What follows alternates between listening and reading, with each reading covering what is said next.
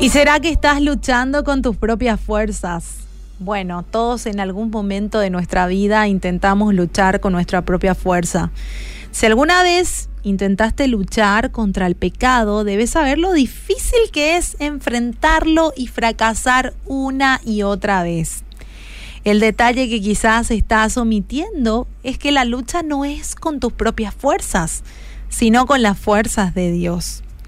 Existe la lucha entre el bien y el mal. Como hijos de Dios, cuando pecamos, estamos actuando en contra de nuestra nueva naturaleza en Cristo Jesús. Sin embargo, tenemos también su perdón. Y es muy primordial reconocer que el pecado mora en nosotros, mas no somos ya esclavos del pecado. ¿Por qué? Porque Jesús nos liberó en la cruz del Calvario. Romanos 7, 19 al 20 dice, porque no hago el bien que quiero, sino el mal que no quiero, eso hago. Y si hago lo que no quiero, ya no lo hago yo, sino el pecado que mora en mí. Wow, tremendo. ¿A quién no le pasa eso, verdad?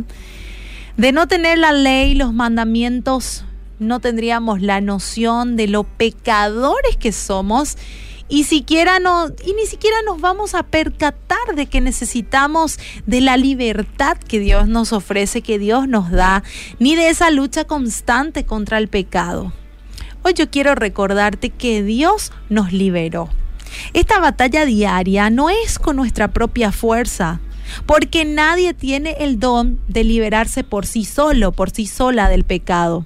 Solo con la fuerza de Dios lo podemos hacer.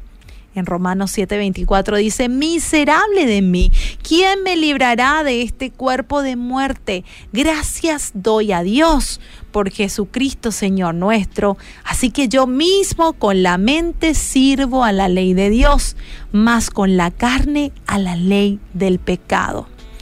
Jesús vino a salvarte, Jesús vino a salvarme, vino a liberarnos de la esclavitud del pecado.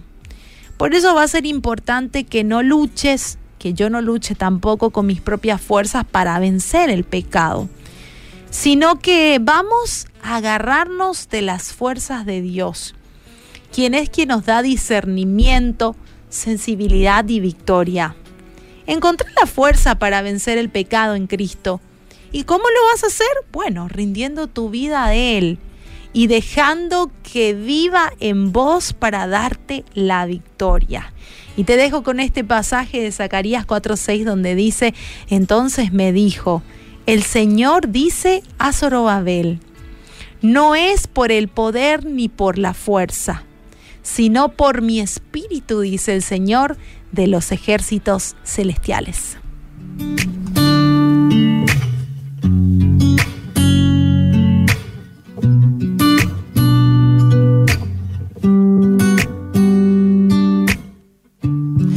Hay un nombre que calma todo temor, un amor que consuela, el más